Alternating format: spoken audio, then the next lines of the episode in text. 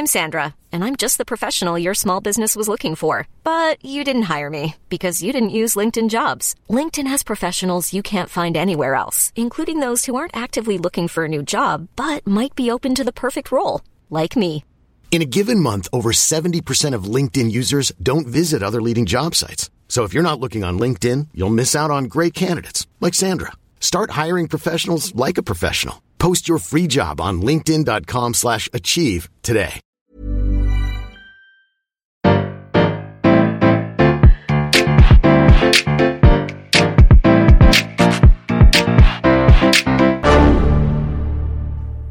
Bonjour, vous avez choisi la réponse D. Mais d'abord, écoutez la question.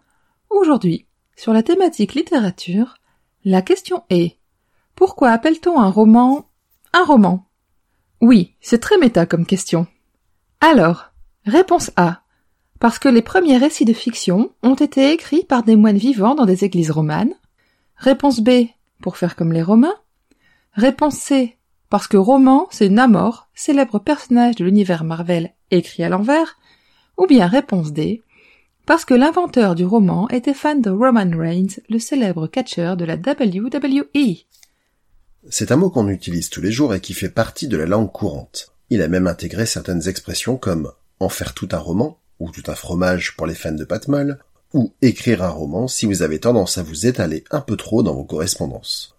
Mais pourquoi ce mot alors que par exemple nos voisins anglo-saxons utilisent le mot de novel, qui en bon faux ami n'a rien à voir avec nouvelle, mais ça c'est un autre sujet.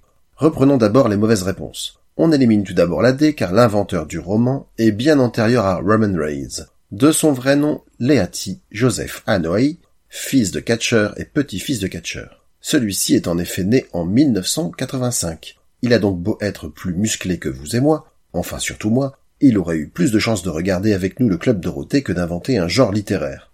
Il est tout de même champion depuis plus de 900 jours, et ça clairement ça mériterait bien un roman. Ou un comics à la limite.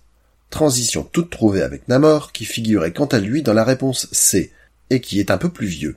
Il apparaît pour la première fois en 1939 dans le comics Motion Picture Funnies Weekly, et intègre l'univers Marvel en 1962 en tant qu'ennemi des Quatre Fantastiques. À la tête d'une véritable armée venue des abysses, il décide alors de conquérir la surface du globe. Il s'agit d'un être hybride, fils d'une princesse atlante et d'un explorateur humain, ce qui lui permet de vivre aussi bien au fin fond des abysses que sur la terre ferme.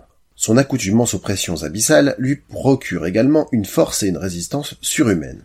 Il est à noter qu'il est également capable de voler, car logiquement, le croisement d'une personne terrestre et d'une autre sous-marine l'a doté de petites ailes aux chevilles. Je connais des scénaristes qui ont séché les cours de biologie.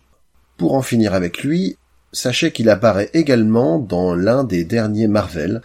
Il est en effet l'antagoniste du film Wakanda Forever, où l'on modifie légèrement ses origines.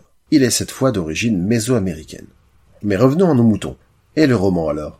Eh bien, avec la réponse A, on se rapproche de la vérité, étymologiquement en tout cas.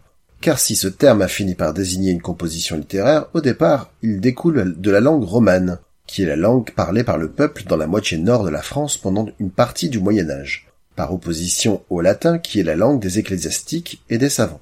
Cette langue romane est d'ailleurs elle-même une évolution progressive et populaire du latin. Pour rendre certains passages accessibles au plus grand nombre, on commence donc à les traduire du latin au roman, la langue du peuple. Le roman désigne alors tout ouvrage, en prose ou en vers, traduit dans cette langue. Progressivement toutefois, le terme commence à être employé pour des œuvres de fiction. On en trouve notamment l'usage chez Chrétien de Troyes au XIIe siècle. Pour autant, on n'a pas attendu cette époque pour écrire des fictions en prose. On retrouve cette forme littéraire, notamment en Grèce, déjà avant la naissance de notre pote JC, non pas Jean-Christophe, avec des auteurs tels que Cariton, Achille ou encore Héliodore d'Émèse. Au fil des siècles, le roman va suivre les évolutions des sociétés dans lesquelles les auteurs évoluent, et va ainsi prendre des formes diverses. Il sera ainsi tour à tour baroque, picaresque, moderne, érotique, réaliste, philosophique, voire mêlant plusieurs de ces genres. Finissons par quelques chiffres. En 2021, le roman le plus vendu a été le roman L'Anomalie de l'écrivain Hervé Le Tellier avec 500 000 exemplaires vendus. C'est pas mal, mais ce n'est que la deuxième marche du podium des ventes de livres, et bien loin du numéro 1 qui était la bande dessinée Astérix et le Griffon, qui a écrasé toute concurrence avec pas moins de 1,5 million d'exemplaires. Bravo, c'était la bonne réponse. Pour aller plus loin sur le sujet, retrouvez les sources en description. La réponse D est un podcast du label Podcut. Vous pouvez nous soutenir via Patreon ou échanger directement avec les membres du label sur Discord. Retrouvez toutes les informations dans les détails de l'épisode. À lundi pour une nouvelle question sur la thématique art graphique.